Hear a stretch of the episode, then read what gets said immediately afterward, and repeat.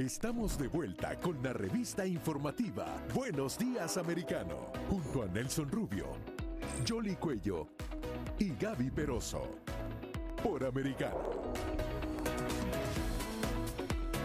Continuamos con más aquí en Buenos Días Americano y ahora sí eh, tenemos a un analista político, Alejandro Treviño, quien también fue portavoz de la campaña del gobernador de Texas, Greg Abbott. Estamos a punto de tenerlo, pero todavía no. Como les estábamos comentando, el tema fronterizo muy complejo. Claro, y estábamos viendo las estadísticas aquí, dicen que desde hasta el 5 de agosto, ya estamos casi terminando el mes, Texas había enviado más de 7 mil migrantes a Washington y más de 900 a, la ciudad de Nueva York. Mientras tanto, en Arizona habían enviado cerca de 1.516 migrantes a la capital, habían hecho un total de 41 viajes, esto hasta el pasado 22 de agosto, y van a continuar.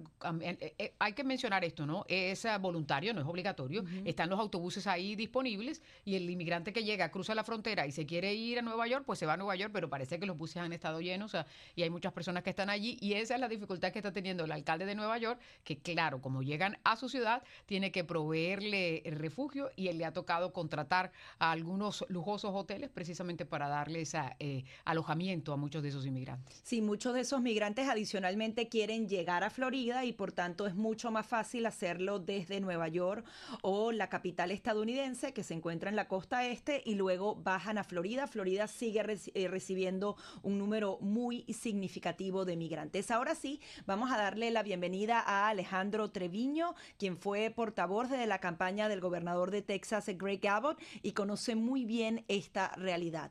¿Qué nos puedes decir sobre estas elevadas cifras y para ti qué es lo más significativo en esta crisis?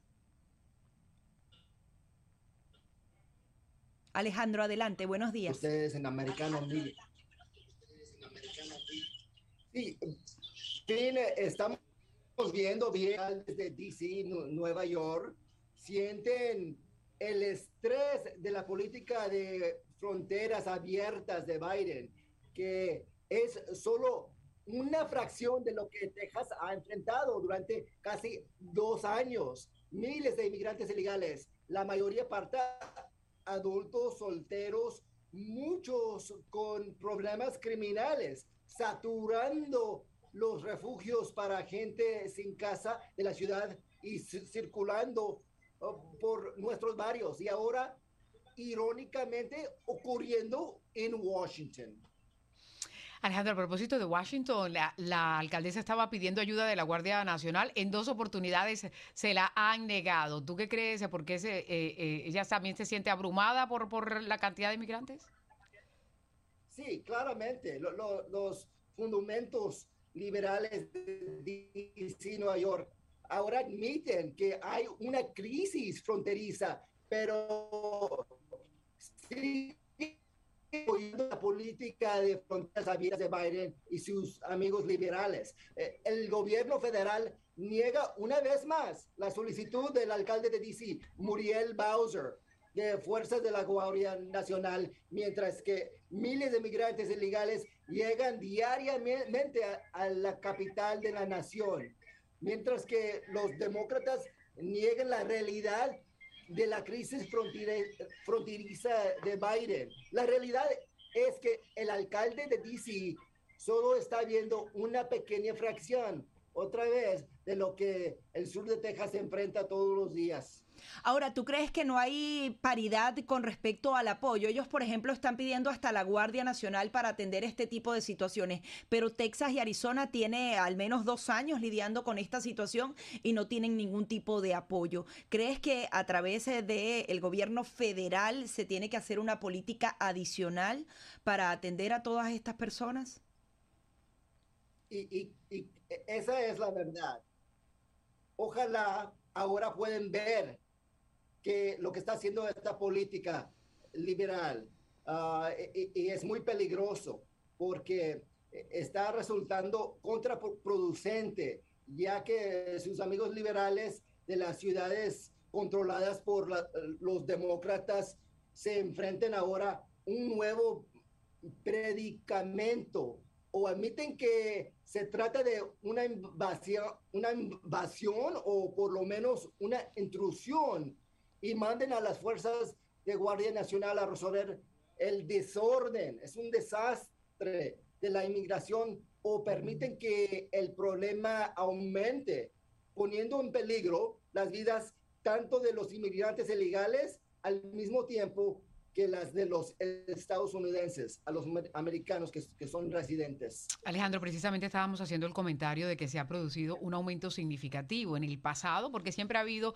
cruce de, eh, de inmigrantes por la frontera, ¿verdad? Pero en el pasado habían ciertas épocas a que eran peligrosas y en particular el verano por las altas temperaturas, pero ahora parece que la romería es casi que eh, a, diario. ¿A qué crees tú que obedece eso? es un peligro y, yo, yo lo puedo decir porque yo, yo fui reportero en esa región del sur de, sur de Texas. Vienen muchas familias de Centroamérica, centroamericano, de Nicaragua, vienen de Colombia, Venezuela, la mayoría, Cuba. Y lo, lo que pasa, cruzan el río, pero ya que cruzan eh, eh, eh, el río Grande, no, no, todavía le faltan otros 60 millas para llegar al, checkpoint de Falfurias o de Sarrita en, Texas. Y de ahí el, el coyote se los tiene que llevar a, Houston. Hay tanto peligro para las mujeres, los, los, niños, que solamente que, que les paguen 4 mil dólares, 6 mil dólares o, o 10 mil dólares, no, no, no llegan. E, es, es, es un viaje tan, con tanto peligro y las políticas de Biden son bien peligrosas y es un sistema que está quebrada. Y yo pienso que este tema, cada vez que hay una elección, hablamos sobre esto. Es lo mismo y ya lo hemos oído cada vez. Y ya, estamos cansados. Incluso un sheriff de Texas, un sheriff de Texas está asegurando que prácticamente a diario consiguen cuerpos de migrantes. Eh, normalmente conocemos las noticias cuando se trata de un camión donde hay más de 10 personas, pero esas personas que se van quedando en el camino no necesariamente son reportadas a nivel nacional. ¿Cómo ves tú esta situación? Claro que sí, no, no, no, no se reporta eh, muchos de estos cuerpos, se le dicen unknowns, y, este, y es una tristeza. Eh, no hay un número específico, no se conoce, ¿verdad?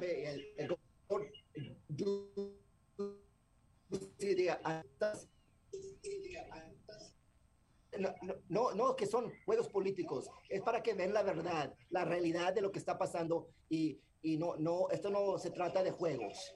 Sí, eh, quería ver si conocen alguna cifra. Se dice que este año 2022 podría ser el más mortífero en la historia. ¿Se conoce cuántas personas han muerto por lo menos este año en la frontera?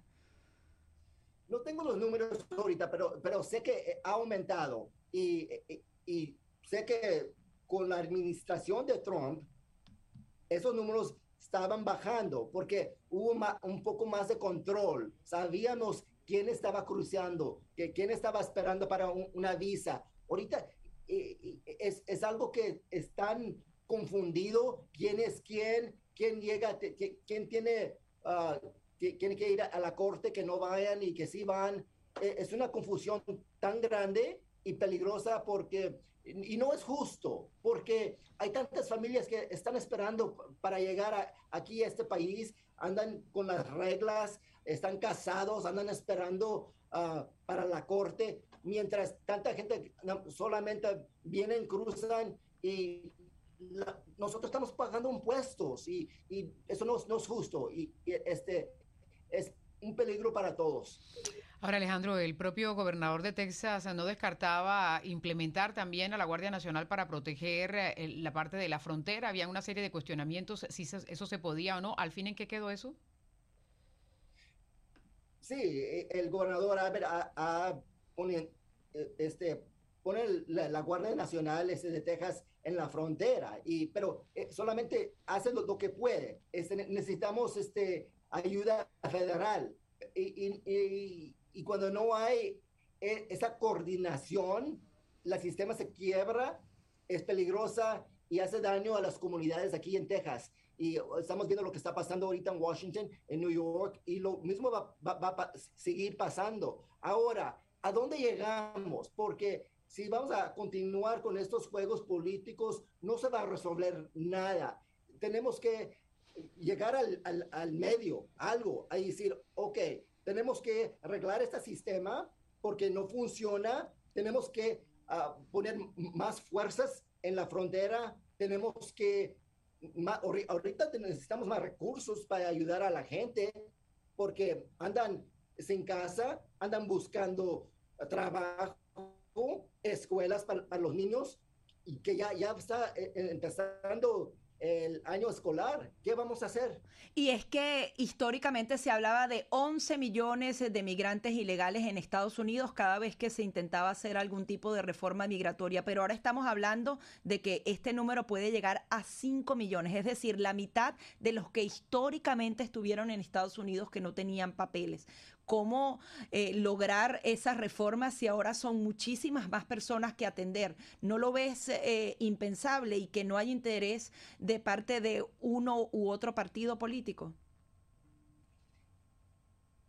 Tal vez. Ya no platicamos sobre o discutimos el tema de los Dreamers, porque tan, tanta plática sobre eso, qué vamos a hacer con los dreamers, dreamers, si van a ser ciudadanos o no, porque tanta gente que ha llegado, ¿qué vamos a hacer con los millones y los que siguen llegando hoy en este mes de septiembre? Agosto, septiembre, muy, muy uh, calorosos, muy peligrosos. Y si no hay una solución, porque yo, yo no creo que los ningún miembro de, del Senado o de la Casa de los Demócratas andan uh, este, platicando de, una solución ahorita. Eh, así es que viene ot otro candidato para que llegue a, quiere llegar a la Casa Blanca, que es independiente o republicano, no sé, va vamos a ver cuál es, pero vamos a tener que escuchar, porque la comunidad hispana quiere soluciones. Así es. Eh, muchísimas gracias eh, por tus declaraciones. Gracias a usted. Era Alejandro Treviño, analista político y también él fue portavoz eh, de la campaña del gobernador de Texas, Greg Abbott. Nos vamos ahora con los deportes. Así es, vamos a escuchar toda la información deportiva. A propósito, parece que hasta el viernes podría la NASA una vez más hacer el lanzamiento.